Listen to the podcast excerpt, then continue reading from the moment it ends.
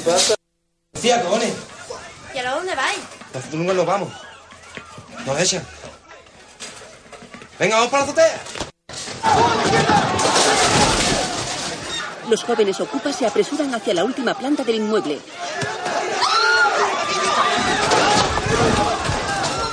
Rápidamente cruzan hasta la azotea de otro edificio a través de una tabla.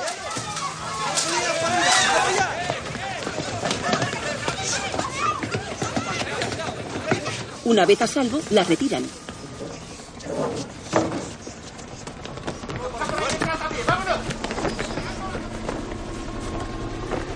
Los agentes de policía miran a su alrededor sin hallar rastro. Entre tanto, enfrente, Pásaselo, anda. la chica que estaba en la cama le pasa una nota a su pareja ante el asombro del joven con rastas. ¿Y Kio? ¿Qué es sorprender? Esto sorprende. Se lleva las manos a los genitales. Ok. Mira, Enseña a ella una mosca que se ha posado en su mano. tú no sabes por qué se frotan las patitas. Un agente de policía se sorprende al oír un teléfono móvil. Sí, mamá. Pero bueno, ¿cómo que te has liado? ¿Tu hermano está en casa de la vecina? En un rato voy para allá. En un rato no, ahora mismo. ¡Que yo pare, mira! Comienzan a bailar. Que se avecina y a la vuelta de la esquina y Utrera, rumbeando. Con la luna en la pupila y su supagua marina van restos de contrabando. Y donde más no cabe un alma y se caña poseído por el ritmo ragatanga. Y mi güey que lo conoce toca el himno de las 12 para Lutrera, la canción más deseada. Y la baila, y la goza, y la canta. Los agentes de policía se apresuran a abandonar la azotea para dirigirse al otro edificio. Lola Herrera, Raúl Arevalo, Antonio de Chen, Carlos Álvarez Novoa, Manuel Morón, Ana Wagener, William Miller, Marisol Membrillo, Alex O'Doherty y Belén López, con la presentación de Julia García Gutiérrez, con la colaboración especial de María José Suárez y Tomasito. Ayudante de dirección Anton Zavala. Directora de producción Manuela Ocón. Música, dirección y producción Manuel Ruiz de todos los días por donde voy caminando. Diego tiene su lerilla y ese punto de alegría, Rastafari otro gitano. Y donde más no cabe un alma y se meta darse caña poseído por el ritmo ragatanga. Y mi güey que lo conoce toca el himno de las 12 para Lutrera, la canción más deseada. Y la baila, y la goza, y la canta. En ese momento, los agentes comienzan a entrar al otro edificio.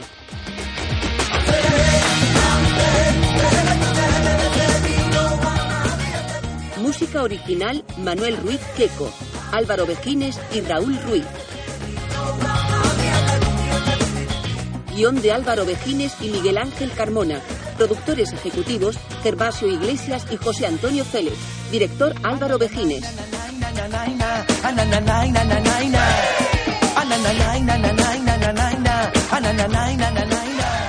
Los jóvenes tratan de huir de la policía.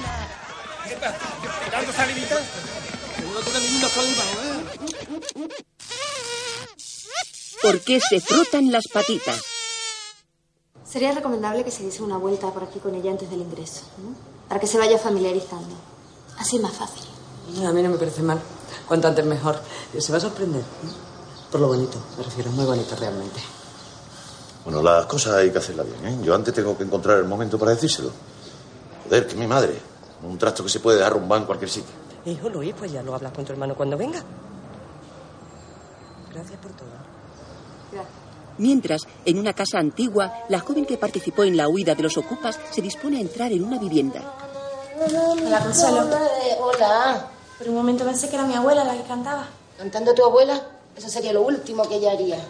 ¿Está? No, todavía no ha llegado. ¿Te queda mucho para acabar? Termino la entrada y me voy. Avísame cuando termines que no me entero. Vale. Le muestra unos auriculares mientras la empleada sale al patio central del edificio. En una pared del salón cuelgan diversas fotos de una pareja, la chica que acaba de llegar y otras más antiguas de una mujer. Entre tanto, en una plaza, una anciana saca de un bolso un sobre donde puede leerse Departamento de Oncología, datos clínicos y descripción de biopsia de María Caballero Martín. Cerca, el grupo de ocupas canta.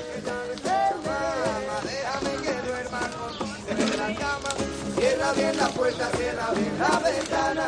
Dile que me perdone por robarle a la hermana. Desde que me dio pedilla nunca pasa por la plaza. Quiero recordarlo aló. Mientras, Consuelo deja en el patio un felpudo y entra en la casa. En ese momento, el joven ocupa sube las escaleras leyendo la nota de la chica. Si ves una alfombrilla colgada sobre la barandilla de enfrente de mi puerta, estoy sola.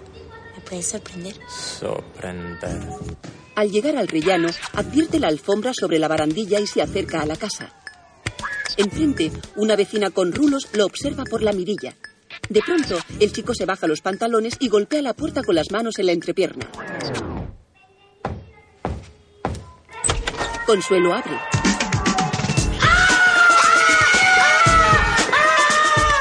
Un vecino sale con una escopeta mientras el joven huye. ¡Ahí, ahí, abuelo, mira! ¡Ahí, dale! Luego, Charo, banda. Venga, ya está, ya está. ¿Qué ha pasado?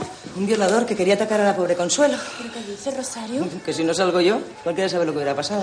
la chica sale al rellano y observa al vecino que ha disparado. Seguidamente baja la escalera. Al llegar a la planta baja, la mujer anciana la descubre llevándose la mano a la cintura.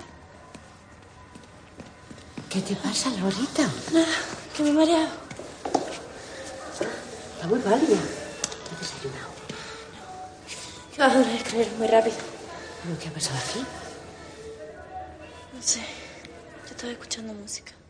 Días después, las calles y avenidas de la ciudad lucen con bombillas y adornos navideños.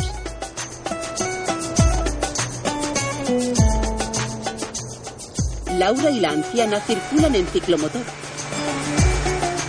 Minutos más tarde, en un piso, Buenas noches. Eh. Niña, ¿otra vez te ha traído la abuela en moto? ¿En moto? Mamá.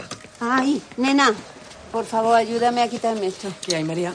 ¿Cómo va todo? Bien. Me alegro. Mi niño chico. Hola, abuela. María besa a su nieto. Mi otro niño chico. Pero que ya no me quiere como antes. Uy, ¿por qué dice usted eso? Si no pasa una sola semana sin que Javi no me diga las ganas que tiene de ver a su macho. Pues a ver si venís más. ¿Cómo estamos, señora? Pues ahí vamos, tirando. A ver, Ita, el dinero del taxi. Es que lo que más da tenía solo para ir. ¿Qué quieres? ¿Nos volvemos andando o lo pago yo de mi dinero? ¿Tú que siempre igual? ¿Eh? A ver si nos buscamos un trabajito, ¿eh? Que yo a tu edad estudiaba y trabajaba, ¿vale? Y he criado una familia y no le falta de nada. Intenta seguir a Laura. Ah, que lo tienen ahora muy fácil, hombre. Pero la hombre, si la culpa es mía. Es que me encantan las motos. Poco después, durante la cena, ¿Lo coges, Patricia, por favor? ¿Sí? Uy, pues se han colgado. Ya, debe de ser para la niña. Eso se llama un toque. Después llama a ella y se lleva una hora hablando por teléfono. ¿Y quién paga la llamadita? Papá. Así que a ver si contestamos cuando te llamen tus novietes. No tengo novio. Habla. Milagro, mi hija Déjala habla. ya en paz, Luis, por favor. Pero si solamente estoy celebrando que mi hija habla. Ya que estás de pie, trate más vino. Entre lo poquito que está en casa y lo poquito que habla, ¿verdad? Pues habrá que aprovechar. A ver, cuéntanos.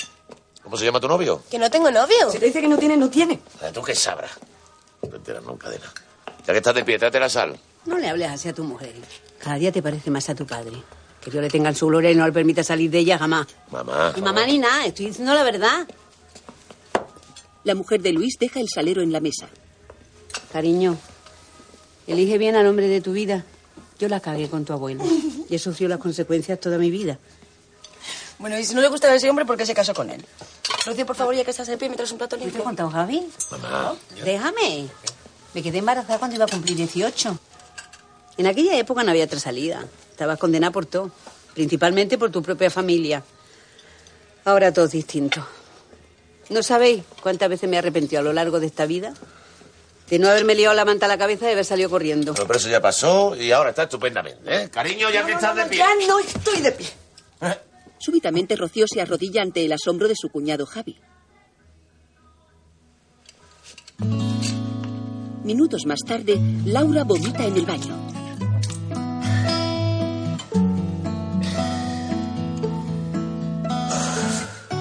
En la cocina, la mujer de Luis toma una fuente de la encimera y vuelve a la mesa. A medianoche, toda la familia, excepto María, se come las uvas.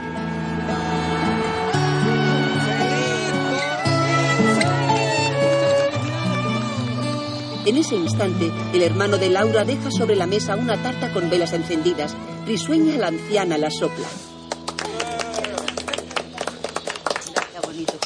Mira, Matías. Mira, Carlito. ¿Esa eres tu abuela? Sí, cariño. Y el de las palmas, tu abuelo. Otra vez ese vídeo, Luis. Lo ha puesto Javi, ¿eh? ¿A qué quería enseñar ¡Laura! Pues se acabó la noche para mí. Bueno, ¿te vaya mamá o qué? Sí, ya le dije a tu hermano que venía con la condición de marcharme después de la campanada. Además que no puedo tomar dulce. Mañana nos y te damos los regalos. ¡Felicidades! Yo también me marcho, ¿eh? También, papá. Estoy un poquitín cansado. Vaya, hombre. Feliz año. Feliz año a todos, ¿eh? Feliz año nuevo. Poco después, María baja del ciclomotor de su nieta. ¿Cómo estás? Muy bien. Ahora me voy a disfrazar y me voy a un cotillón. Laura baja la mirada y sonríe tímidamente. Eh.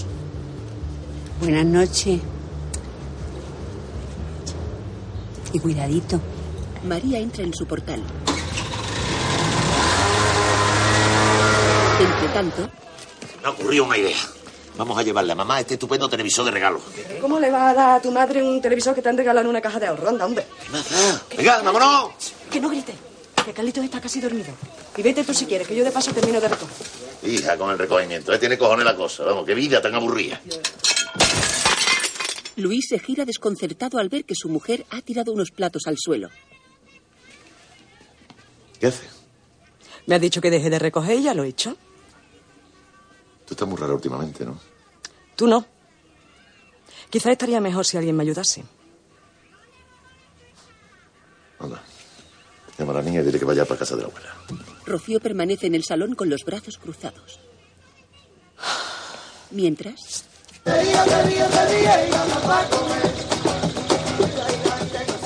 Laura observa desde su ciclomotor cómo sus amigos cantan en una plaza. A un lado, el chico de las rastas baila con un galgo. Joder, cambio de pareja, ¿no? Cambio de pareja, ¿no? No puedo, me tengo que ir. Un bailecillo nada más. No puedo, de verdad.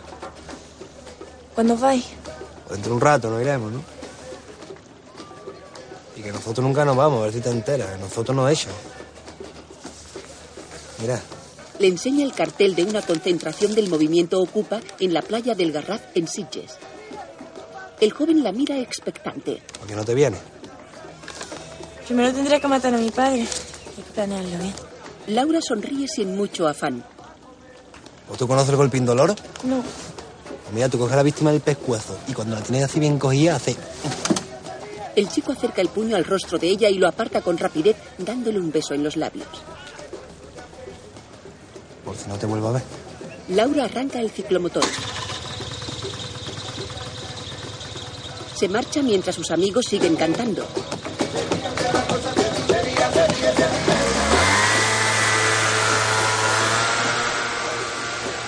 El joven de las rastas los mira con indiferencia, mientras... María abre la puerta a su consuegro. Este entra con sigilo y cierra. Dos veces felicidades por tu cumpleaños y por el año nuevo. Ya me ha felicitado. Ese era tu consuegro. El que te felicita ahora soy yo. La anciana sonríe y lo besa en los labios. Poco después se encuentran recostados en la cama. Algo de bueno tiene grabarlo y tomar las uvas después. Atenta que van a empezar las campanadas. Voy a ver quién es. El anciano pulsa el mando a distancia. Fuera, Charo, la vecina de enfrente, aguarda con una bandeja con aguardiente y polvorones. Tras comprobar quién es, María vuelve al dormitorio con cierta preocupación. Como se entera Rosario de lo nuestro, salimos mañana en el telediario. Ah, desde que sabe lo de mi enfermedad, no me deja en paz. Serán estas mis últimas navidades. No digas eso. Tomamos las uvas y después vamos a festejar el año nuevo. Ya dale para atrás porque ya suena una campanada. Pulsa el mando a distancia. Si me tienen que operar. Todo va a salir bien. Y te aseguro que vamos a pasar juntos muchas navidades. Mientras el anciano le acaricia el rostro y la besa en los labios, María estira la mano para coger un sobre de la mesilla. Al oír los golpes, cierra el cajón. Cansina es esa mujer.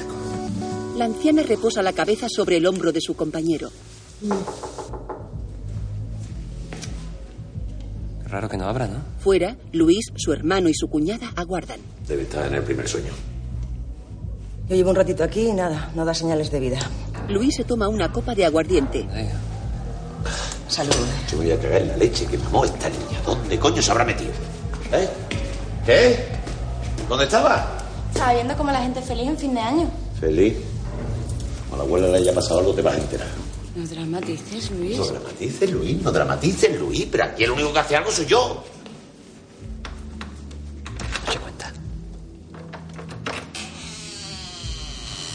El padre de Laura entra en primer lugar a la casa y enciende la luz del salón. Javi pasa tras su sobrina portando una caja con papel de regalo.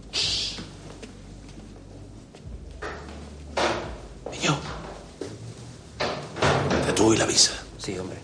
La ideita ha sido tuya. Ve tú mejor. No, yo no pienso ir. Bueno, ¿y de una vez? No, yo no voy. Bueno, voy yo a avisarle.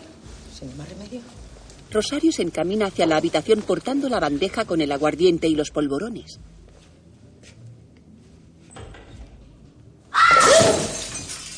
Atónita vuelve al salón. ¿Qué le pasa a mi abuela? ¿Qué está con tu abuelo? Se marcha. Pero, ¿tu padre no estaba muerto? Un, momentito, cariño. Lo que te dije, salimos en el telediario. Atraviesa el salón con gesto indolente, se asoma al patio y descubre a casi toda la vecindad en el rellano.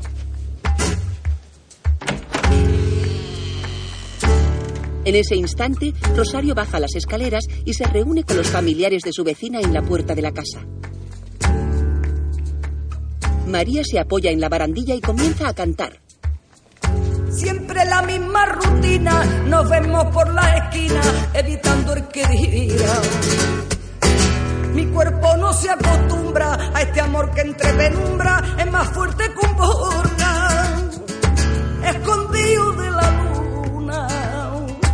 No se puede continuar.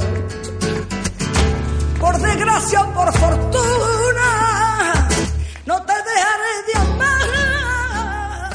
El suegro de Luis entra en la casa. De repente toda la vecindad comienza a bailar.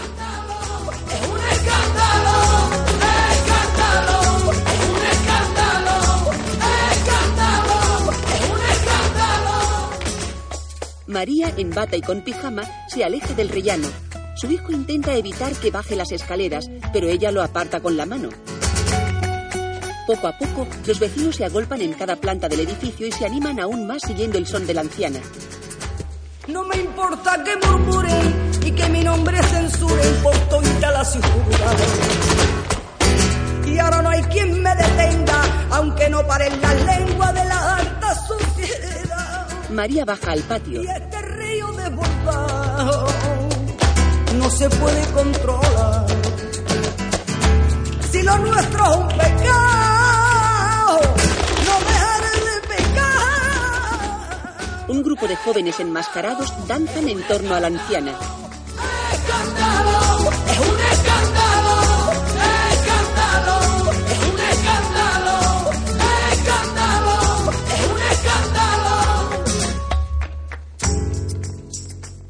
gesto altivo, María pasa entre la gente y sube las escaleras.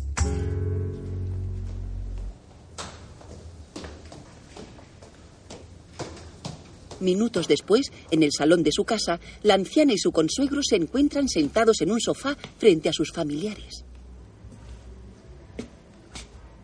Bueno, vamos a ver. ¿Y, y cuánto tiempo lleváis así?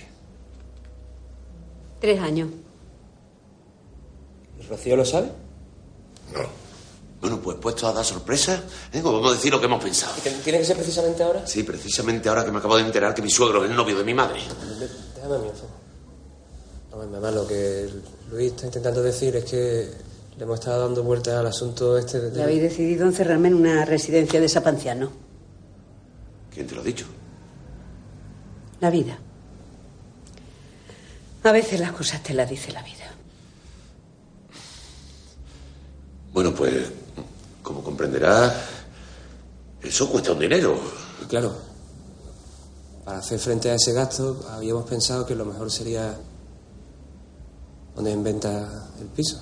Los ancianos se miran con cierto asombro. Que igual ahora lo vuestro cambia las cosas, no sé. Bueno, yo... Claro, de momento podrías venirte a vivir a mi casa. Gracias, Miguel. De momento todavía tengo casa. Mamá, es lo mejor. ¿eh? Tú, tú ya estás un poco mayor y eh, con tu enfermedad. Tus hijos tienen razón, María. Vaya.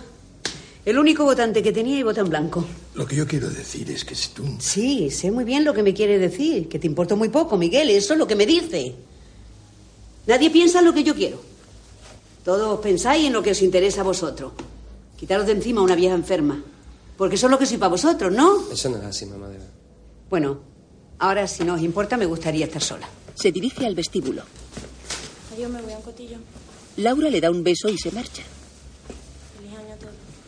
Su padre la sigue, pero ella cierra la puerta. Esta niña está colgada. ¿eh? Mamá, piénsatelo, ¿eh? Le da un beso. Vámonos. Javi y su mujer lo siguen. Miguel se levanta del sofá y se acerca a la anciana que permanece pensativa junto a la puerta. María, entiéndeme. ¿Quieres que me quede contigo? Prefiero estar sola. Cuando Miguel se disponía a darle un beso en la mejilla, María aparta el rostro. Cabizbajo recoge su abrigo y sale. Ya a solas, la anciana echa el pestillo de la puerta.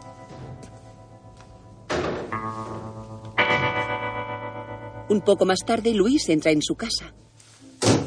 Pasa al salón donde su mujer Rocío está limpiando el suelo. ¿Tú sabes que tu padre se acuesta con mi madre? ¿Qué? Está borracho, ¿qué dice? Que tu padre se acuesta con mi madre. ¿Mi padre? Sí, tu padre. ¿Con tu madre? Sí, con mi madre, coño, que lo hemos pillado los dos juntos en la cama. Me parece genial. Uy, y nosotros queriéndola meter en una residencia para ancianos. Uy, qué equivocados podemos estar, ¿no? Uy, tu madre lo tiene más claro que nosotros. Sí, señor. Ha decidido vivir su vida después de aguantar tantos años al petardo de tu padre. ¿Sabes? Debería hacer lo mismo, sin esperar a los 70 años, claro. Anda, anda, anda, que los vapores de la lejía te hacen desvariar. No, tú me haces desvariar, Luis. Es que ya ni me miras, no te importa nada. ¿m? Tienes tu propia vida. Cuando no es por tu trabajo, es por tu madre y si no por cualquier otra cosa. Y a tu mujer, ande que le den por el culo. Continúa limpiando frente al televisor. Cariño, ahora en serio, ¿eh? No te puedes quedar aquí tan momentito ya. Es que era una maniática. Tú sabes lo que dicen, ¿no? Que la obsesión por la limpieza es síntoma de insatisfacción sexual. Mira, ahora que lo dices, puede ser. La verdad que últimamente. ¿Últimamente qué? Oye, tómate la copita de mí, vamos, venga. Pero qué bestia eres, Luis. Vale. El problema es otro. Sí. Míranos, coño, por una vez. Cada vez tenemos más cosas, pero nos falta de todo. Necesitamos cambiar, porque esto no. ¿Esto no qué? ¿Eh? Yo estoy bien si tú estás bien. Pero es que para que yo esté bien necesito que cambien alguna cosa, Luis. Coño, es que me dan ganas de coger la puerta y largarme para que te enteres de una vez. ¿No sí? Sí. Pues ¿sabes lo que te digo? Que ahora el que se larga soy yo. Luis. Luis, por favor. Luis. Que estoy ya hasta en los cojones de tu paranoia. Con la cazadora en la mano, se va. Rocío tira la fregona contra el televisor. y todo lo que ensucia el alma y en definitiva no nos deja vivir en paz. El retiro Monteverde, la paz de la tierra, es hoy por hoy la mejor opción para renovarse y seguir la vida que nos ha regalado el universo. Sentada en el sofá, observa con atención la pantalla. De madrugada en una plaza, ¿Qué pasa? ¿O qué? Ah, no. Como que nada, a ver. Dame una. ¿Esto para qué? Te pone bien para. A ver, venga. en un banco, Hola, bonita. ¿Qué haces otra vez sola por aquí? ¿Eh? No está sola, señora, está conmigo. Se llama Ano. ¿Ah, no? ¿No es hembra? Sí, Ano, anorexia. A que parece una modelo, lo guapa que es. Ano, que me voy a comprar una litrona, ¿te viene? Ano.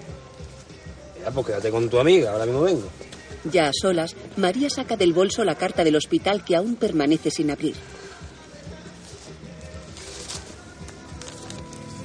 Ano, una hembra de galgo de color marrón, la olfatea. Temerosa, la anciana dobla el sobre y lo vuelve a guardar. Entre tanto, Laura llora en la barra de un bar contemplando el cartel que le dio el chico de las rastas. El empleado la observa mientras recoge los vasos que hay por el local. Lo siento, pero vamos a cerrar ya, ¿eh? La joven se seca las lágrimas y guarda el papel. ¿Qué? Parece que no hemos empezado muy bien el año, ¿no? Tampoco terminó muy bien el anterior. Pues ¿sabes qué te digo? Año nuevo, vida nueva. Yo voy a dejar todo. Deja un vaso en la base del tirador de cerveza. Laura teclea su teléfono móvil. Deja tu mensaje y si eres chica, tu dirección. Mientras, en la plaza, No, vámonos. Vámonos, que. Hostia. el chico se desploma súbitamente. ¿Eh? ¿Te has hecho daño, muchacho? ¿Qué te pasa? ¡Eh! ¡Oye! ¿Qué te pasa? Oh. Hey, wake up your wee shite. Come on. ¿Qué ha tomado? Oh, sí, un poquito todo. Hay que levantarle. No, tú no, ¿eh? Ahí. ¿Qué ha pasado? Sí, al carajo. ¿Usted quién es? Yo usted la conozco. Una vecina a la que... La que te quiere quedar con mano. No, que yo no me la quiero quedar. Pues ya lo sé, que soy la que se quiere quedar con usted. Porque le muy mala vida a la pobrecilla. Bueno, es muy bueno, tranquilo. Vamos a levantarle. Ya Arriba. te voy a levantar. Arriba. Estoy de puta madre. Yo. María se sienta en el banco entre los dos jóvenes. ¿Está mejor? ¿Eh? ¿Vosotros sois de aquí? Eh, No. No, bueno, yo soy Diego. Lo que pasa es que me dicen en Utrera porque nací allí, allí me crié con una monjita. Y estoy aquí. Bueno, y este es el Charlie, que es de Inglaterra. No, no. Escocia. O de Escocia. Y está aquí en España por- porque está enamorado de mí. Oh, no. Hey, come on, this un is- poco mariquita, eres un poco mariquita. this- no. No, es un poco mariquita. Lo que pasa es que también es músico y ha venido aquí a aprender flamenco.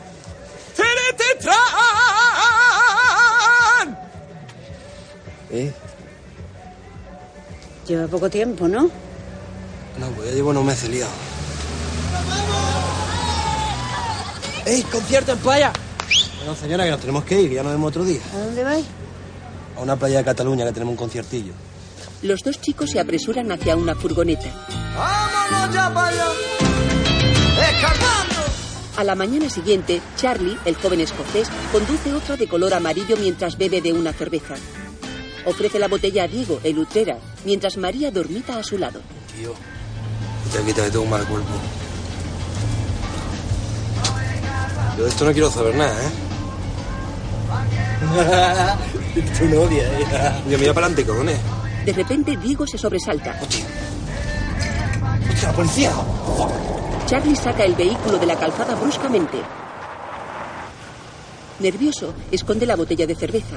A un centenar de metros, una pareja de la Guardia Civil le indica que sitúe la furgoneta junto al coche patrulla. Ve a sitio. Yo he bebido mucho, tío. ¿Qué haces, Giri? Quita cojones. Al ver que no atienden a la señal, uno de los agentes se aproxima. Buenos días. El joven escocés apoya la cabeza en el hombro de su amigo. ¿Quién conducía? En ese momento, Ano se acerca al asiento del conductor. Ah, el perro piloto. Ya está bien, por favor, ¿eh? ¿Me podrían indicar quién conducía o los detengo a los tres? María, ya despierta, mira de reojo a los dos chicos que la señalan con el dedo. Señora, salga del vehículo, por favor. Hace una señal al otro agente para que se acerque.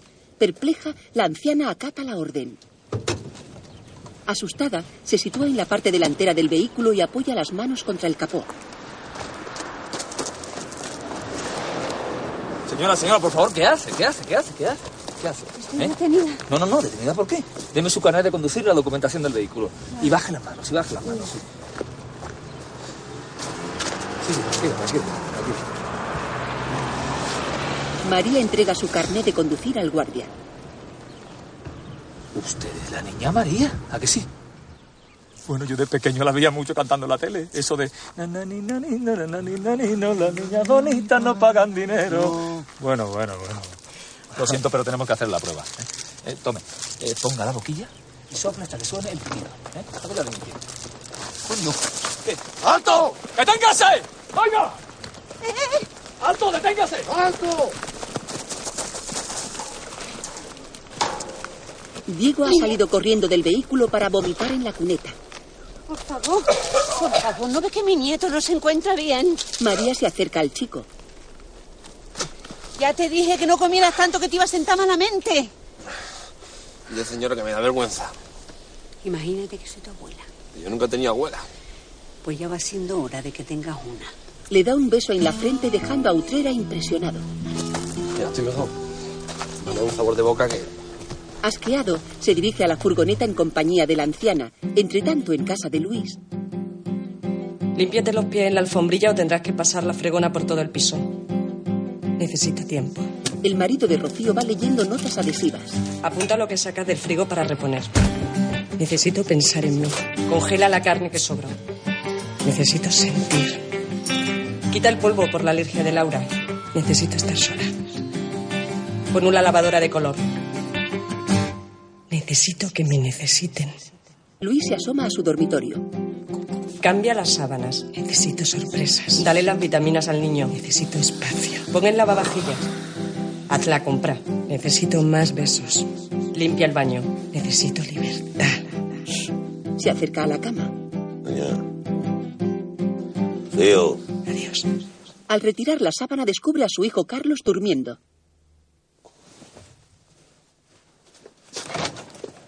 Abre la puerta del baño para comprobar si hay alguien. Viendo que no hay nadie, se dirige al salón y coge un teléfono móvil que hay sobre el sofá. Pulsa el teclado.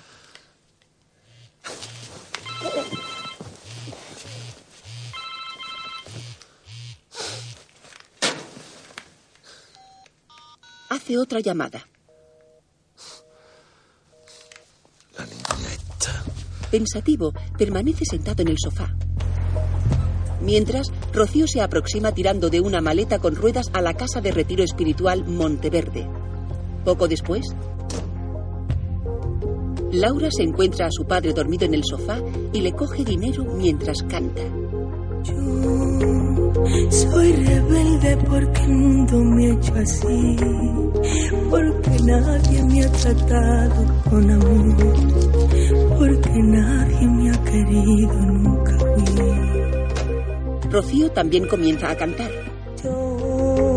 Soy rebelde porque siempre sin razón me negaron todo aquello que pedí y me dieron solamente incomprensión.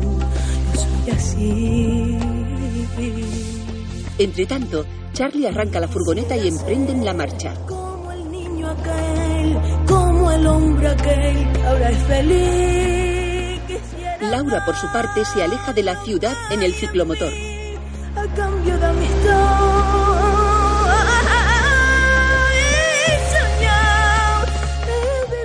En la casa de retiro espiritual, Rocío abre la puerta a un monje que ha dejado en el suelo una cesta con caldo, arroz y una manzana. y sentir solo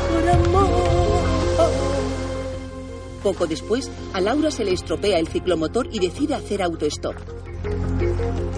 Mientras, la furgoneta amarilla que conduce Charlie circula por las afueras de Barcelona, próxima a la Torre Akbar. Al llegar a un cruce, gira a la izquierda y se detiene junto a la acera. Bueno, aquí me quedo. ¿Va a ver a tu familia, sí? Sí, a un pariente al que hace mucho que no veo. Muchas gracias por todo. Espera, espera, espera. Diego toma del salpicadero un cartel de la concentración a la que van. Pues si quiere ir al concierto. Y si la niña María quiere cantar con nosotros, pues Gracias. no le voy a dar un besillo a su nieto ni nada. La anciana sonríe y accede. Utrera sube al vehículo ante la burla de Charlie. un besito para tu novia, ¿eh? Tira para adelante, que eres tonto, eres más tonto. El joven escocés le lanza besos y reemprende la marcha mientras María se aleja caminando. Entre tanto, Luis sigue durmiendo en el sofá de su casa. Papá. Papá. ¿Dónde está mamá? Yo qué sé, por ahí anda, a buscarla. ¿Habéis divorciado? Sí, ¿de qué está hablando, niño? Aquí no se divorcia nadie. ¿Y si te divorcias te enteras o no? Luis se incorpora dándole un beso. Su hijo Carlos se recuesta sobre sus piernas. ¿Por qué no te vas a jugar a casa de Rafa, eh? Mira el reloj. Mientras, en un lugar apartado de Barcelona, María piensa en voz alta. Para ti mis problemas nunca tuvieron importancia. Perdí mis ilusiones. Se fumaron mis sueños. Me sentí culpable. Y renuncié a todo. Pensativa, llora desconsolada frente a una lápida. Todavía busco las razones por las que estuve tanto tiempo a tu lado. Nunca fuiste el hombre de mi vida. Creo que lo hice por los hijos. Por lástima. ¿Y tú? ¿Y tú por qué estabas conmigo? Aparta un instante los ojos del mármol. Sobre este puede leerse Jordi Astorga Closet, 1931-1996. Alza el rostro con resentimiento. Siempre he querido decirte. Se acabó. Le da la espalda llorando amargamente. En ese momento recuerda que lleva la carta del médico en el bolso y decide abrirla.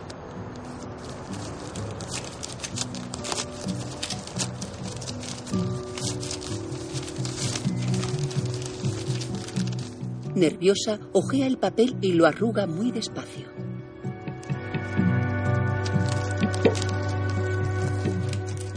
La expresión de su cara se torna de una profunda inquietud.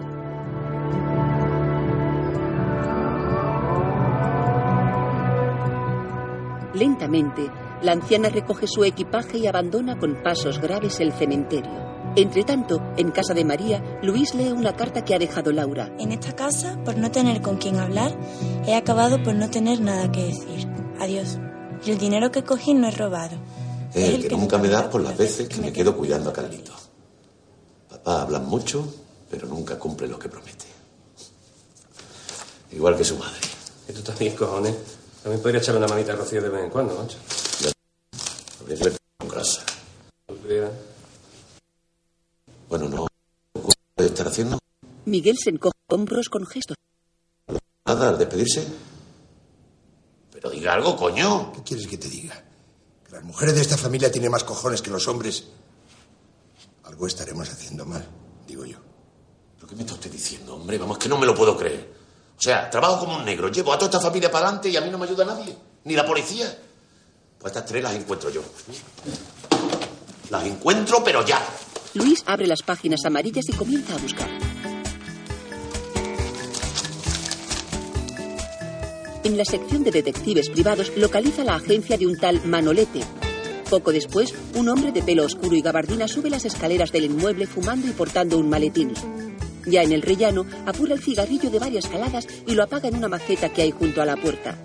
Rosario, asomada a la puerta de su casa, lo descubre.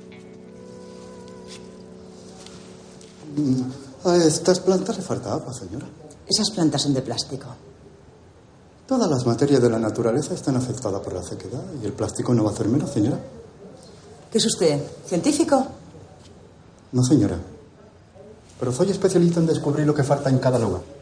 Y si me permite, por lo que veo, no solo las plantas tienen carencias. Llama a la puerta. Rosario lo mira desconcertada y vuelve a su casa.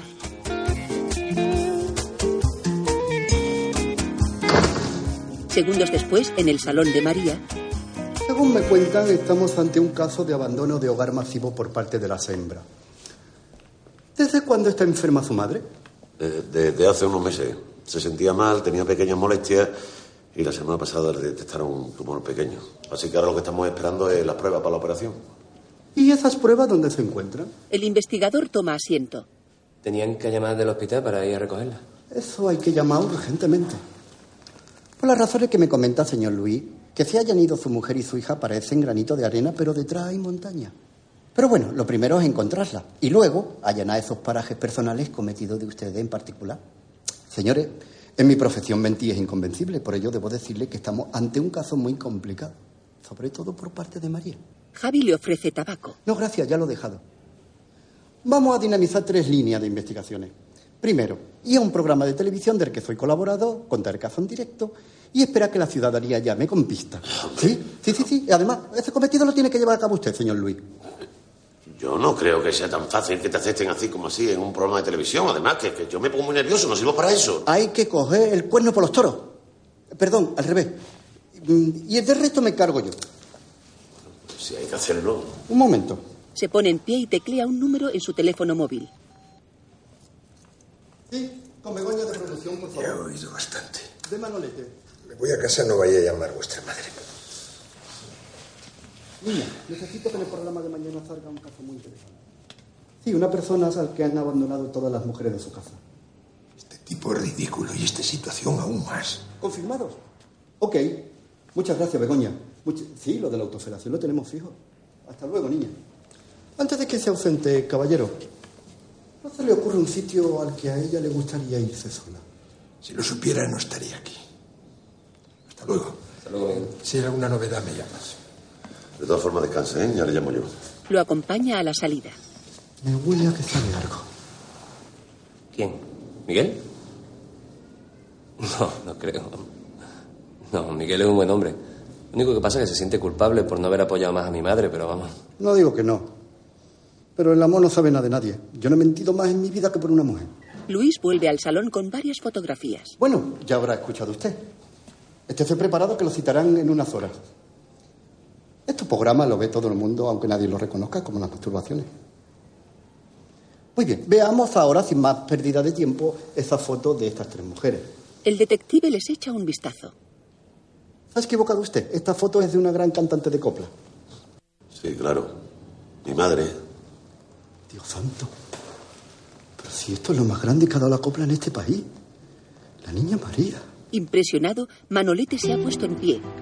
Mientras, en Barcelona, María deambula en solitario por una avenida de la ciudad. Entretanto, en la casa de retiro Monteverde, Rocío comienza la relajación. Con los codos en el suelo y sujeta por dos monjes, recibe las instrucciones de una terapeuta. Esta es una buena forma de darle la vuelta a las cosas. Bueno, las cosas están igual. Qué mareo. Ahora no debemos pensar en nada. Concentraros en el centro de los ojos, en el tercer ojo. Fuera todos los pensamientos. Respiramos por la nariz en los tres pasos. Lo de fuera los pensamientos va a ser complicado. En ese momento, en la carretera, Laura consigue que le pare una furgoneta.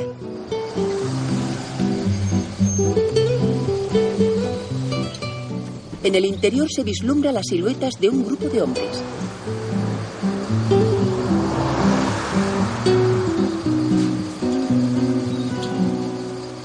Al caer la noche, María sigue caminando pensativa, ahora por un paseo marítimo.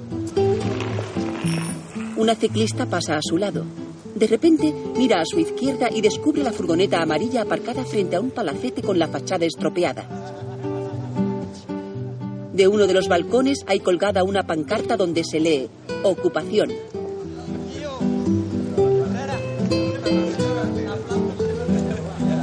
¡Ah. Diego, el utrera, que se ha asomado, la ve aproximarse. ¡Hola! Aquí vengo a cantar con ustedes. Poco después, en el salón del palacete, Vamos. Bueno, pues ya tiene la habitación preparada. He dejado la maleta encima de la cama. Va a estar divinamente aquí. Con su nieto, sus cositas. Como su casa, vamos. Muchas gracias. Utrera se enciende un pitillo. ¿Te gusta de casa ahí? Bonita. Sí, yo tuve una casa como esta. Gané mucho dinero cuando cantaba ¿Y dónde la tuvo? en Barcelona. ¿Y qué pasó? Se la bebió mi marido Anda, ¿y el abuelo dónde vive ahora? en el cementerio de Montjuic. Charlie, sentado junto a la anciana, le muestra un pañuelo estampado con calaveras. Sí, unos regalos para el concierto. ¿Eh? Gracias. Muchas gracias. Después del concierto, ¿qué vaya a hacer? Yo qué sé. Nos vamos. Diego se pone unos auriculares para escuchar música. Yo también me tengo que ir. Yo marcho a Escocia. Si tú quieres, ven conmigo, ¿eh? Ya veremos. Ya veremos. Ahora ne- necesito descansar un poco. Bueno, venga, le deja otra velita arriba, en la suite. Gracias. Venga. Buenas noches. Mientras sube a la planta de arriba, Utrera comienza a bailar.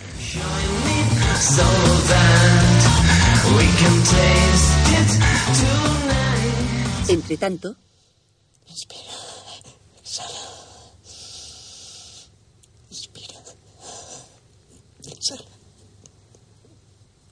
Está bien, Rocío, tú puedes, Rocío. acostada en el lecho de su celda, la mujer de Luis trata de relajarse en vano.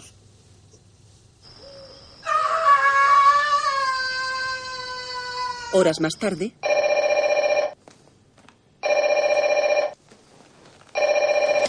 Sí. Diga. Eres tú, María. la anciana lo está llamando desde una cabina telefónica. Sí, soy yo. Tenía miedo de no encontrarte en casa. No me he movido de aquí desde que te fuiste. ¿Dónde estás? Me tienes muy preocupado. ¿Qué te preocupa? Tú me preocupas. Pero nadie se preocupó nunca de eso. Tienes razón. Sirve de algo que te pida perdón. Pues mira, me lo han pedido tan pocas veces que sí. Miguel sostiene el auricular inquieto. ¿Dónde estás? Diego observa a la anciana desde un balcón.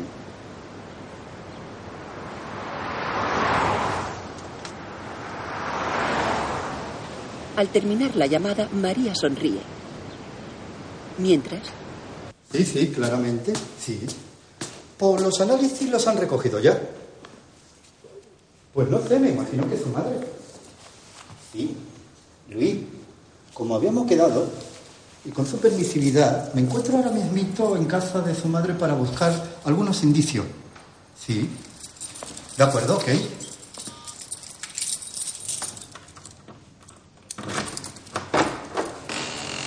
Segundos después, Manolete rastrea la casa en busca de pistas. Echa un vistazo en una estantería y un mueble con cajones pequeños. Tras examinar unos libros, se gira lentamente y descubre a Rosario junto a la puerta del salón. Me cago en la leche que mamó Drácula. Eh, Estaba pensando que a lo mejor podía serle de utilidad. Muchas gracias, señora. Señorita, Rosario, llámame Chari. Encantada, señorita Chari. Manolete Investigaciones Privadas. A sus pies. Bueno, usted conocía bastante a la señora. Y puesto que me encuentro buscando pista, quizá me pueda ayudar a encontrarla. Alguna nota, un teléfono, pero tenga cuidado de no dejar ninguna huellas. La mujer retrocede unos pasos sin apenas apartar los ojos del detective. Este repara en su actitud y también se fija en ella. Al cruzar sus miradas nuevamente, ambos se giran fingiendo que buscan indicios por la habitación. Manolete se aproxima a una mesa donde hay una bandeja con polvorones y tropieza dejándola caer al suelo. Rápidamente los dos se agachan a recogerla, quedando sus rostros muy cerca el uno del otro. Manolete la observa mientras prueba un dulce. Los polvorones siempre están de más. O engordan o sobran cuando terminan las Pascuas. ¿Una copita de anís? Bueno, Charo sirve con diligencia dos vasos. No suelo beber cuando estoy de servicio, pero cuando se trata de un polvorón siempre hago una excepción. Brindan. Ella se lo toma de una vez, mostrando cierto nerviosismo. ¿Cómo se dio cuenta de que falta algo en mi vida? Mm, En mi trabajo se ejercita mucho la intuición. Yo, con una copita de anís y un dulce, es que tengo para todos los días. Risueña, la vecina de María se contonea frente al detective y comienza a cantar. Tengo una cosita que su peso en oro vale y unas ganitas de contarte lo que sabe. Disculpe que le corte la canción. Pasan al dormitorio. ¿Me podría contestar unas preguntitas? Según Luis, fue usted quien descubrió a los abuelos juntos. Juntos, pero muy juntos. Estaban... ¿Quiere que le haga una reconstrucción de los hechos? Si no le importa. Yo entré por aquí. Y les vi aquí. En la cama. ¿Cómo exactamente, señorita Chari? ¿Podrían estar discutiendo? No, discutiendo no. ¿Puede colocarse como si fuese Miguel? El detective la mira sorprendido y accede a su petición. Deja la libreta y el bolígrafo sobre la mesilla y se sienta sobre el colchón. Túmbese. Tímido, obedece dándole la espalda. No, túmbese boca arriba. Se gira estirando con firmeza el cuerpo. Cuando yo entré, ella estaba justo así. Se sitúa encima de Manolete. Acerca los labios a los del detective, pero este los esquiva cada vez que ella lo intenta.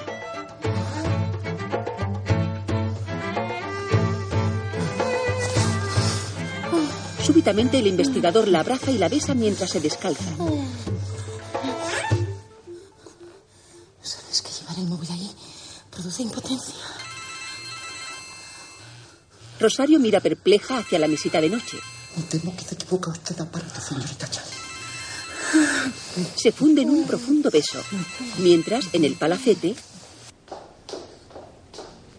Señora, vengo para acá. Contar una fotillo por ahí de cuando era la niña María. que Estamos haciendo un cartel muy chulo para el concierto. Pues vamos a ver.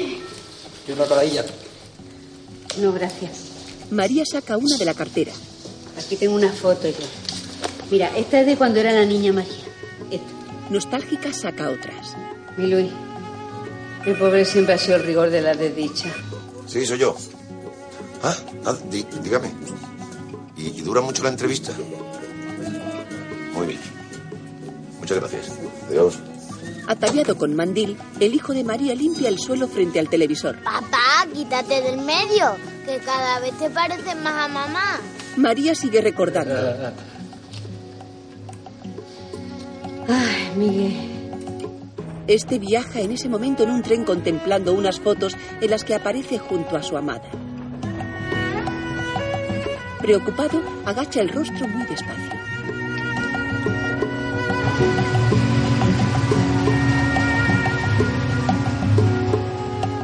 Segundos después, la furgoneta en la que viaja Laura pasa bajo el puente que acaba de atravesar el tren.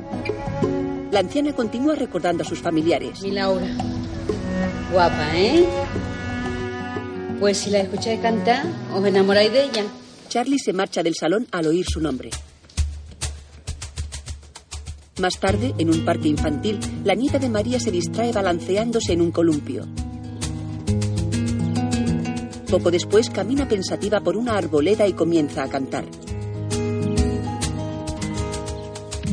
Siempre me traiciona la razón y me domina el corazón.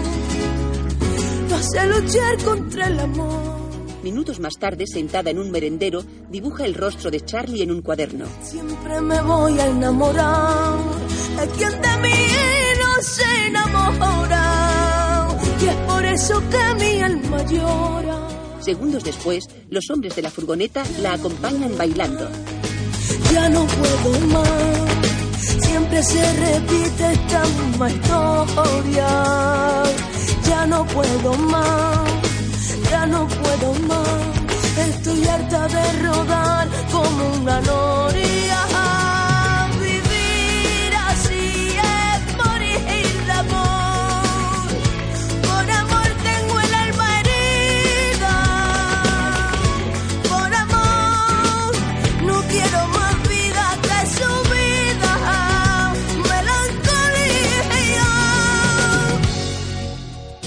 En el palacete, Diego el Utrera también comienza a cantar.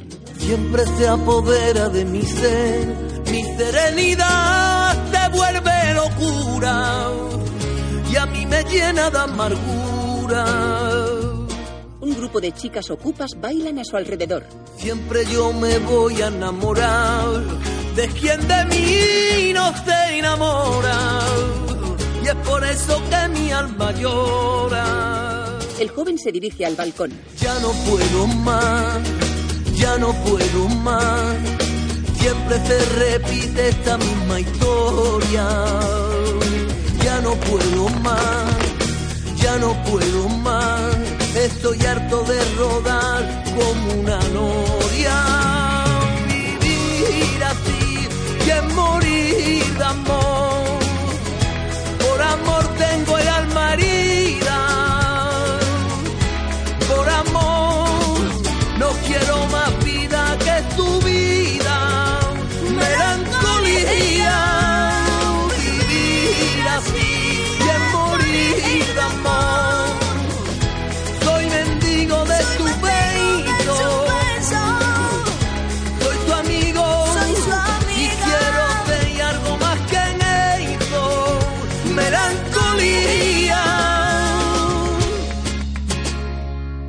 Entre tanto, en el dormitorio de María, Rosario yace con el torso desnudo bajo las sábanas. A su lado, Manolete, que duerme plácidamente, despierta al notar que ella le exhala el humo de un cigarrillo. Lo siento, Rosario, de verdad. Estoy avergonzado.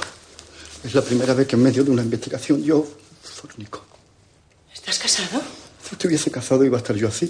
¿O no has comprobado lo entero que estoy? Rosario le ofrece el pitillo. ¿Quieres? No, ya lo dejé, gracias a Dios. Inquieto, termina de vestirse y se sienta a los pies de la cama. ¿En qué piensas? Nada. Mis cosas. Charo deja el cigarrillo en la mesilla. Anda. Cuéntamelo. Cuando dudo de algo, siempre se me viene la misma duda desde chico. ¿Tú te acuerdas la canción de Marco de los dibujitos animados? La canción dice, mi mono ar medio y yo. Entonces, ¿quién estaba al otro lado? Heidi. Ay, mira, no lo sé. Mano- Manolito. Eres rarito, ¿eh? Pero me encantas. Le da un tierno beso en la oreja y sale de la habitación. Mientras, en el palacete, la pera se acerca a María que está leyendo en su habitación. ¿Lo que hace? Ven para acá. Para acá. Sienta. ¿No? ¿Sienta? Muy bien. Tumba. Muy bien. ¿Ha visto usted lo lista que es la perra? ¿Cómo sabe a quién se tiene que arrimar, eh? Pues al inglés no lo quiero ni ver, porque le pegó el otro día. Compró un pollo asado y fue a la perra y se lo comió, vamos, lo que hubiera hecho yo. Pero a mí no tiene cojones de pegarme. Se levanta la camiseta y muestra el torso. Mire. Ven aquí. ¿Eh? A que nos parecemos, ¿eh? Igualito. María sonríe divertida. ¿Eso sabe por qué? Porque los perros se parecen a sus dueños. ¿Y usted a quién se parece? A mi madre. Y dicen que a mi abuela. Claro. Yo es que nunca he tenido ni madre, ni abuela, ni nada. Ni en foto. Lo que siempre tengo, mire, son las fotos de mi Virgen, mi Santo y mis Cristo. Mire qué bonita. Bueno, siempre tenía una perrilla o animal hembra conmigo. A mí es que me gustan más las mujeres que los hombres. Normal porque no soy maricón, claro, pero vamos, que, que me gusta, yo qué sé, hablar con ellas y hacerle favores y esas cosas. Pero tú de verdad que nunca has tenido novia. Yo qué va, si yo soy casi como un cura. Además que sería muy bueno. No ve que yo cometí otros pecados, menos matar. Bueno, el año pasado ayudé a mi perra bulímica, que estaba muy malita la pobre. Pero bueno, eso no cuenta como matar. A mí lo que me gusta es lo de ir a misa y beberme el vino del Cali, confesarme y todo eso. Repara en las fotos de María. Mi abuelo, ¿no? No, todavía no. Es mi novio. Un buen hombre. ¿Y por qué no está con usted? Siéntate aquí. ¿Para qué? El chico obedece y se sitúa junto a ella. Porque estoy mal. Y tengo miedo. Soy como esta bolsa que siempre llevas colgada. Vieja. No le sirvo a nadie. Y además no me siento capaz de hacer feliz a nadie. Anda, anda, no diga eso, abuela, pero yo conozco mucha gente como usted, que hace de todo y mejor que los jóvenes. No, no me refiero a eso. Soy mayor y estoy enferma. Tengo cáncer. Utrera aparta la mirada con gran desconcierto. No quiero sufrir ni hacer sufrir a los demás. ¿Me entiende? Mientras el joven asiente pensativo, María le estrecha una mano. Ahora soy un problema para todo. Como tu perra bulímica. Me gustaría desaparecer de repente. Sin despedirme. Sin ser un problema para nadie. Conmovido por las palabras de la anciana, Diego le retira la mano y recupera sus estampas de santos, cristos y vírgenes. Ofuscado se levanta de la cama y sale de la habitación comenzando a cantar con gran rabia. Voy a salir a caminar solito, sentarme en un parque y a fumar un poquito. Y mirar a la paloma comer el pan que la gente le tira. Súbitamente rompe un tabique. ¡Oh! Soy un loco que que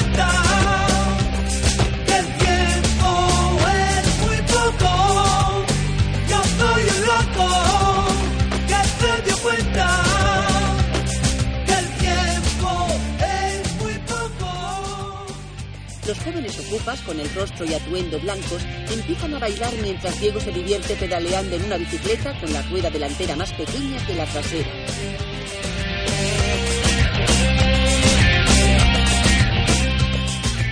A un lado, Charlie toca una guitarra eléctrica mientras fuma un pitillo. Voy a salir a caminar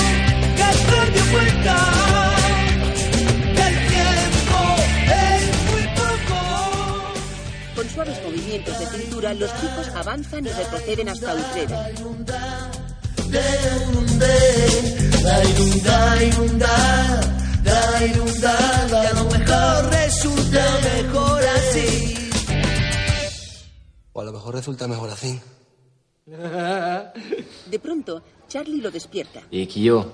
¿Y? Tú loco, ¿eh? Ano se acerca y lo lame.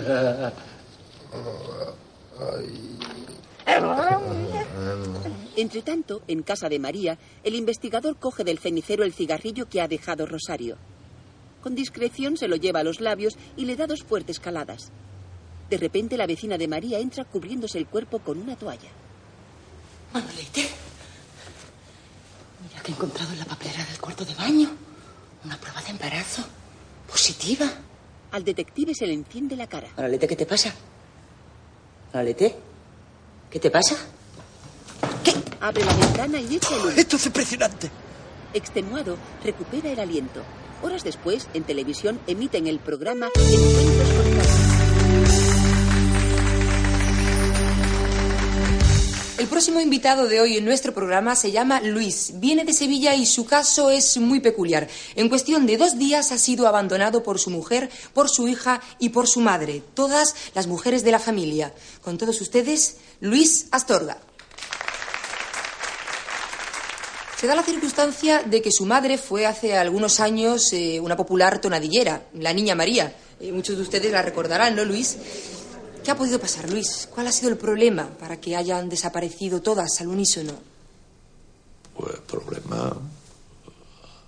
Así que yo sepa ninguno, vamos, lo normal de una familia, es decir, nada, nada especial. Perdón un momento, Luis. Tenemos una llamada. Me indican que no es ni de su mujer, ni de su hija, ni de su madre. Eh, se trata del detective que le está ayudando a encontrar a su familia, que además es buen colaborador de nuestro programa. ¿Qué tal, Manolete? Buenas. Hola, Carla, guapa, buenas noches. Vamos a ver, Luis, ¿me se escucha? Sí, sí, sí. Bueno, Luis, tenemos pistas fundamentales de hace un momento. Si el aparatito que hemos encontrado en el cuarto de baño de su madre no falla, su madre podría estar embarazada. Por sus circunstancias cronológicas, vamos, por su edad, tendremos que contrastarlo con un doctor. Luis, Luis, no se preocupe, porque en Inglaterra una señora con 70 años está en estado de gemelo y lo lleva perfectamente su madre. Indignado, el hijo de María se marcha. En un bulevar de Sitges, Diego deja su bicicleta en una palmera y se sienta en un velador a ver el programa.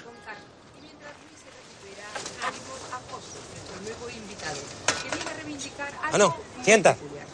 Muy bien. La autogelación como una forma guarda la de darse placer. Todo... Y es una forma de darse placer que no tiene nada que ver con la masturbación manual. Yo creo que si la mayoría de los hombres si llegase, lo haría. Eh, espera un momentito, por favor. Nos pasan una llamada de alguien que dice haber visto a María. Eh, ¿Desde dónde nos llama? Desde Sitges. Sí, es que he visto a la niña María aquí en el paseo marítimo. Muchísimas gracias Venga. por esta información. Vete, anda, que las mesas son para consumir. Bueno, pues eso ya han consumido, ¿no? Que nos hace la demostración de la postura. En el plató, el invitado, vestido con un chándal, se contorsiona hasta llegar con su rostro al pubis. Vete a ver la tele a tu casa, chaval. Que no estoy viendo la tele, que es que me he mareado y me duele la pierna. Utrera hace ademán de vomitar y se marcha en su bici. Tony, avisa a la policía. Rápido.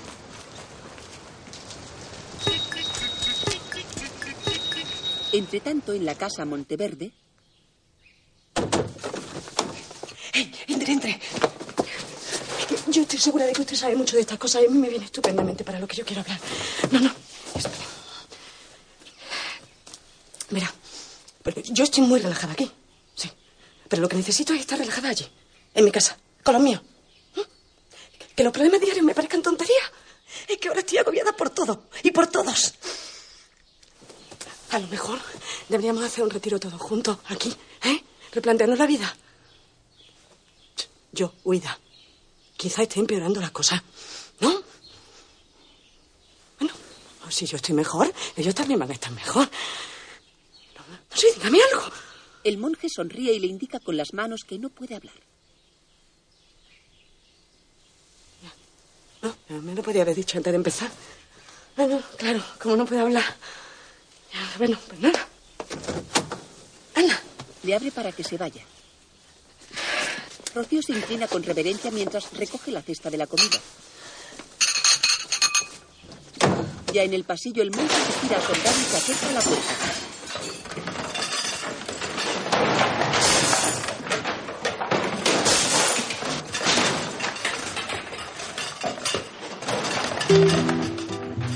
En la cafetera,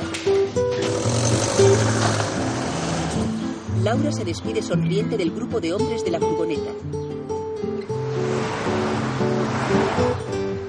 En ese momento, en Sitges, Miguel se aproxima con una maleta a un banco del paseo marítimo donde está sentada María. Al llegar junto a ella, posa la mano en su hombro haciendo que ella se ponga en pie de inmediato. Los ancianos se funden en un cálido abrazo. Más tarde, en el jardín de la parte de atrás del palacete, Diego observa cómo los jóvenes ocupas se entretienen jugando al voleibol. pasa, tío? ¿No juegas? No me gusta, tío. Y Kio, la bola de Laura, she's a bit mal, ¿eh? Un poco perdida. Ya sabe perfectamente dónde está. Necesita de ayuda. Bonito. No, but I've been thinking... Tenemos que buscar a su familia, ¿eh? ¿Tú sabes por qué quiero tanto a esta perra? Porque no la quiere nadie. La quiero tanto que sería capaz de matarla, fíjate lo que te digo. Yo no entiendo tú, ¿eh? Esa mujer lo que necesita ahora no es una familia, es una ayuda. ¿Y quién se la va a dar? ¿Eh? Charlie le quita el pitillo. Se apresura a continuar el partido junto a los demás chicos. La perra más bonita del mundo, Ana. Utrera la besa con ternura en la cabeza. Entre tanto, Manolete habla por teléfono en un coche. Sí, sí, por supuesto. Eh, perdone, es que mi secretaria me acaba de pasar un fax. Entonces, eh, estamos completamente seguros, ¿no? Muy bien. Muy bien. De acuerdo, ok. Manolete, ¿tú te has dado cuenta que desde la segunda vez que nos vimos no nos hemos separado ni un minuto? Pues me temo que ha llegado el momento. Me acaban de comunicar que me tengo que ir para Siches. ¿Siches? Sí, han localizado allí a María. ¿A María? ¿En Siches? Ahora me gustaría ser María. No creo que se encuentre en su mejor momento, Rosario. Ya, pero si yo fuese María, tú ibas a buscarme a Siches. Pero si a mí no me hace falta buscarte en ningún sitio, porque yo ya te he encontrado en mi vida. Y lo mismo que me voy, volveré. Ya, pero ¿cuándo? No sé, como mucho dos días. Venga, no te pongas así. Mira, quiero que lleve esto mientras estoy fuera. El detective le pone al cuello una medalla dorada. Rosario, ¿te están saliendo por ahí unos pelos colorados? Es que... em, Manolete... Yo siempre he sido pelirroja. Shari, me encanta. Como Rita Hovas. La pareja se besa en los labios. Mientras, Rocío entra en su casa. ¿Luis? Carlito. Niño. Descubre una nota sobre el portal de Belén. Rocío, llámame, por favor. El niño está con mi hermano. Entre tanto, en la habitación de un hotel, Miguel y María acaban de asearse. ¿He divorciado?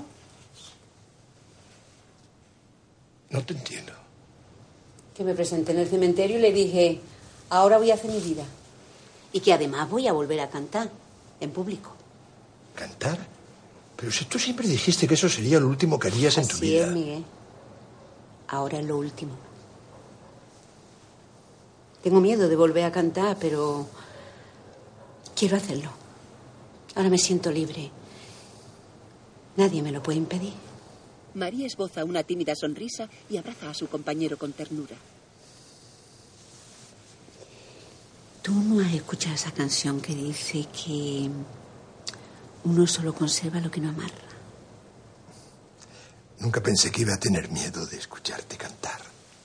Miguel la estrecha contra sí. Al caer la noche, Laura descansa bajo un puente cerca de la carretera. Pensativa, alza la mirada y contempla la resplandeciente luna que luce en el firmamento.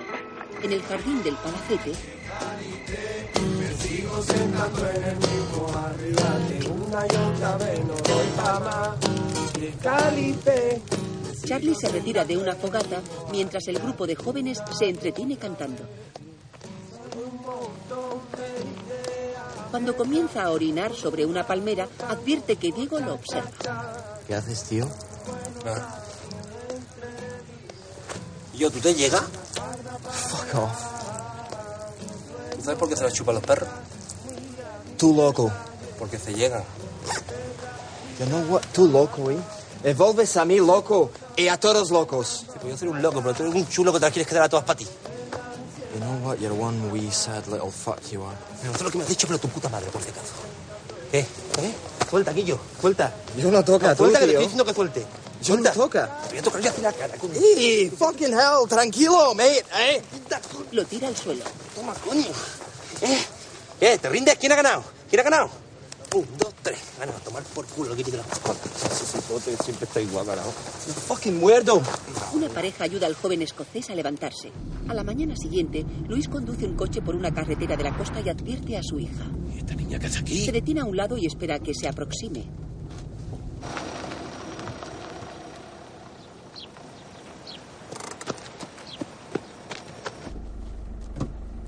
Laura se sienta a su lado.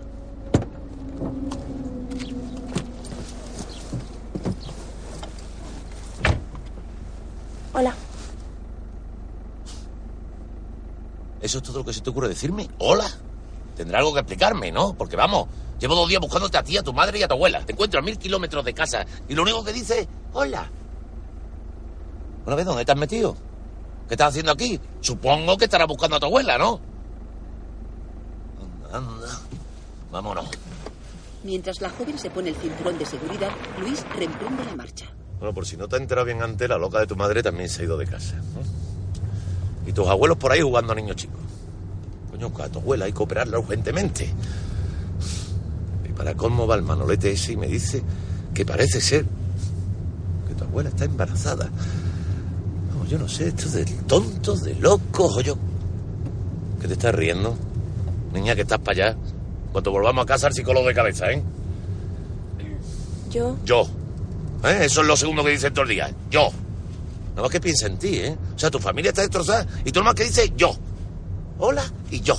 Minutos más tarde, por un paseo marítimo, Luis detiene el coche al llegar a un paso de peatón. Llevo diez minutos sin parar de hablar y no has dicho ni una palabra. Vamos, que no sé qué pensar, es que parece que te molesta que te hable. ¿Eh? Laura. Oye. Laura, vuelve aquí. Venga. Niña. Ya voy, ya voy. Sí. Luis, Dígame, estoy en Manolete. Siche y tengo localizado el hotel donde se hospedan tu madre y tu padre. Pero, ¿qué? Perdón, su suegro. Poco después, cerca de la playa, Laura se reúne con el grupo de jóvenes que va a organizar la concentración Ocupa. De pronto se detiene al divisar a Charlie, que se aproxima corriendo. Al llegar frente a ella, se quita unas gafas de sol e intenta besarla. What a surprise. Charlie, espera un momento. Mira, yo venía a decirte algo importante, que yo no te... I know, I know. You aquí busca a tu abuela, ¿eh? ¿Mi abuela? ¿Pero tú la conoces? Sí.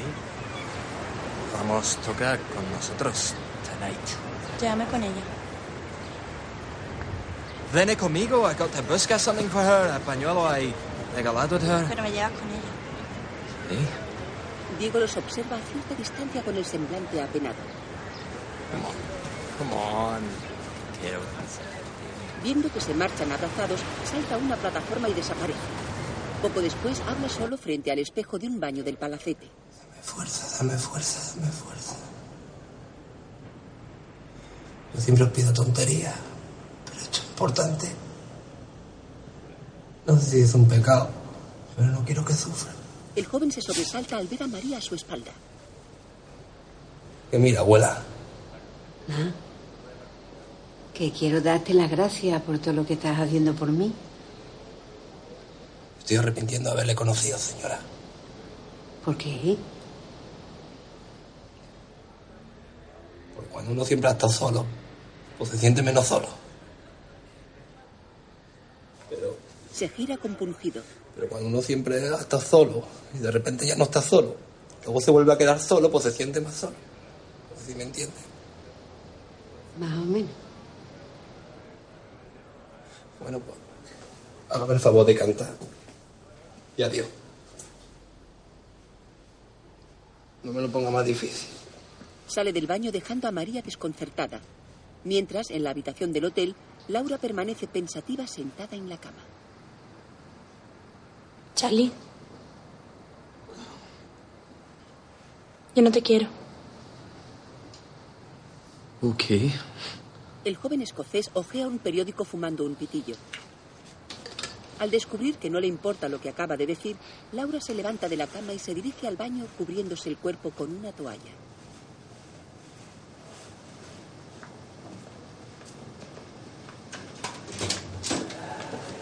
Un hombre con chaqueta irrumpe en la habitación.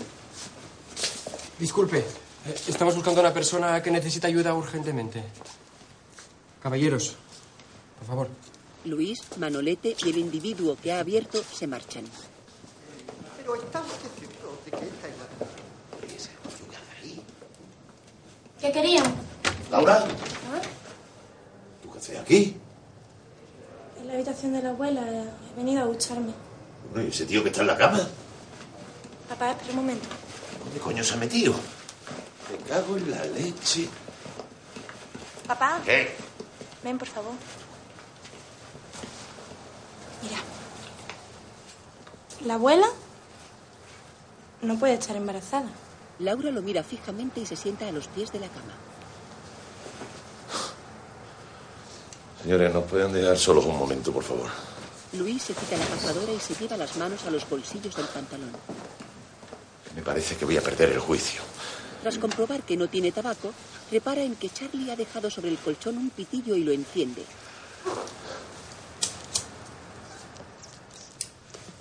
Vamos a ver. La abuela no está embarazada, ¿no? Muy bien. Eres tú la que está embarazada, ¿no? ¿Y ese es el padre? No. Ah, ah, muy bien. No tenemos padre. Luis comienza a llorar y se derrumba sobre la cama ante el asombro de su hijo. Papá. Papá, ¿qué te pasa? Le da un puñetazo en el pecho. Coño, niña, ¿qué hace, o eh? ¿Te da un infarto? ¿Qué infarto, ni qué infarto? Nos estamos volviendo todos locos.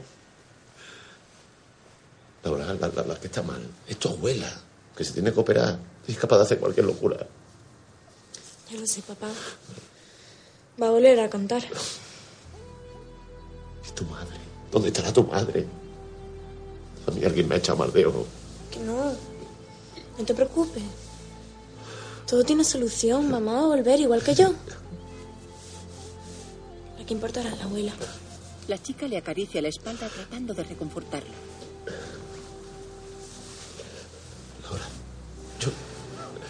Yo te quiero mucho. ¿eh? Yo quiero mucho a todos.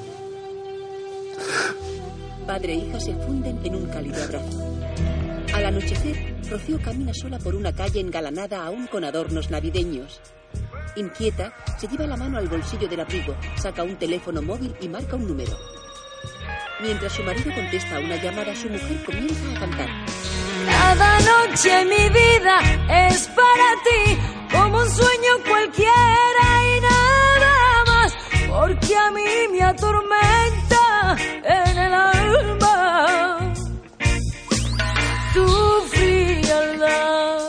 Luis también empieza a cantar. Yo quisiera saber si tu alma es igual a la de cualquier mujer, porque a mí me atormenta en el alma tu frialdad. Y sueño Y sueño con gran pasión con gran pasión que vive que revive para mí para mí, como yo vivo niña. como yo vivo niño por ti. Los dos se encuentran en una esquina. Na, na, na, na, na. Manolete, que acompañaba a Luis y a su hija, se sube a un taxi. ¿Qué pasa, campeón? ¿A dónde llevamos ese tupé? Monarizo, campeón. De momento, tira para el cementerio que me voy a cagar en todos tus muertos. Y luego, si te viene bien, nos lleva para la playa del Garraf. Luis, su mujer y su hija se sientan detrás. Na, na, na, na, na.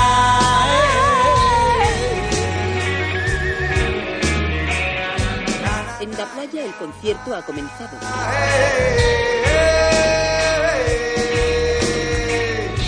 Como yo vivo niña por ti. A un lado del escenario, Diego vierte unos polvos en una botella pequeña de agua mineral sin advertir que la perra está lamiendo lo que ha caído. ¿Qué hace, no? ¿Qué hace? ¿Que te quiere morir ya o qué? ¿Dónde está la perra? Segundos después, el joven sube al escenario del que cuelga una luminosa estrella de oriente. Bueno, muy bien. A ver. Un, dos, tres. Sí, señor. Bueno, pues estamos preparados, ¿no? Hoy estamos aquí para que te sepa bien clarito que todo lo abandonado es de quien lo coge. Sí, señor. Y por eso hemos montado este conciertillo y vamos a hacerlo hasta que nos echen, ¿no? Y ahora una actuación muy especial y muy bonita de la niña María, mi abuela. Utrera deja el micrófono en el soporte. Al bajar, se topa con María, muy peinada y con el pelo recogido con algunas horquillas. ¿Quieres? Le muestra la pequeña botella de agua. O después de cantar. La anciana lo mira desconcertada y se dirige al escenario mientras el joven queda agazapado tras un altavoz.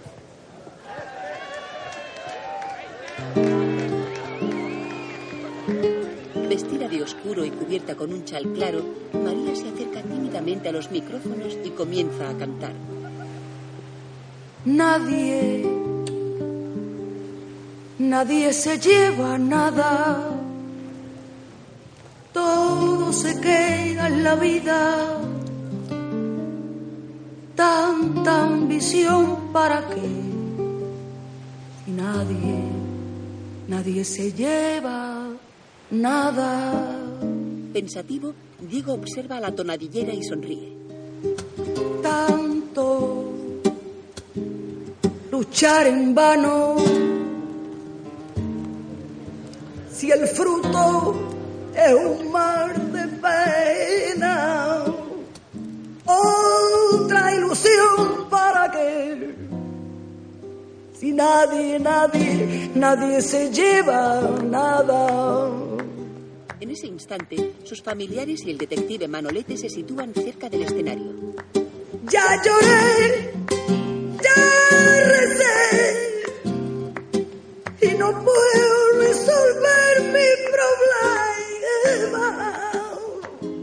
Si tengo que vivir, si tengo que morir, esta vida es un dilema. Rocío y Laura suben a cantar al escenario. Nadie, nadie se lleva nada. Todo se crea en la vida. Tanta ambición para qué. Si nadie, nadie se lleva nada. Ya lloré, ya recé y no puedo resolver mi problema. Si tengo que vivir, si tengo que morir, esta vida es un dilema. Es un dilema. María da un beso a su nieta y su nuera. Junto al escenario, Utrera llora conmovido y vacía la botella de agua. Enfrente, un centenar de jóvenes aplauden en pie la brillante actuación. La anciana se aproxima a Diego que intenta escabullirse. Desde aquí arriba, la vida pasa de momento. Emocionado, la abraza. Al notar que María le seca las lágrimas, se pone unas gafas de sol y se dirige al escenario. Qué bien canta mi novia, mi abuela y mi suegra, ¿eh? Diego sonríe tímidamente y salta del escenario por un lateral. A continuación, dos jóvenes comienzan a cantar. Mira tú, la vida puede sorprenderte mucho más que 100 años que pasan en el mismo lugar, creyendo que lo has visto todo y no has visto nada, y no sabes nada. Fíjate tú, tanto y tanto como ando yo de aquí para allá, casi siempre tonteando y sin adivinar, que esto dura lo que dura y hay que aprovechar. De momento, la vida pasa de momento, de momento, aquí todo es de momento. Frente al escenario, el detective Manolete se despide estrechando la mano a Luis y su familia. María, por su parte, se reúne con Miguel dándole un abrazo. de momento. Yo sé bien que tengo que luchar para sobrevivir, que nadie será el dueño de mi porvenir. Tan solo yo puedo saber que quiero ser y proceder. Cerca, Laura besa en los labios a Diego y se marcha. Que tenga en los bolsillos solo arena y ve, pero del aire no me puedo alimentar. Y esta es la verdad. El chico sonríe satisfecho y se coloca las gafas de sol. Pero vale la pena llegar hasta el fin. Hay que sentir la magia del amanecer para crecer. Pero sé que aún me quedan lágrimas por derramar. Será el precio que pague por mi libertad. Quiero sentir que hice lo que yo de verdad soñaba. Segundos después, Charlie abraza a Utrera y alza una mano en señal de paz. Súbitamente, este se le abalanza e imita el gesto. Acto seguido, se sonríen y el joven escocés brinda por su amigo alzando una botella de cerveza mientras lo ve alejarse. Aquí todo de momento. De momento. La vida pasa de momento. De momento. Aquí todo de momento. Una decena de fogatas dan calor a la concurrida muchedumbre que se ha dado cita en la concentración ocupa. A un lado, el suave oleaje acaricia la playa del Garraf. Al amanecer, Diego el Utrera descansa en la arena en compañía de su perra. Ah, no. ¿Tú sabes por qué se frota las patitas las moscas? Para no quedarse pega en ningún sitio. Como nosotros, ¿verdad, guapa? El chico acaricia el cuello al animal y lo besa en la cara.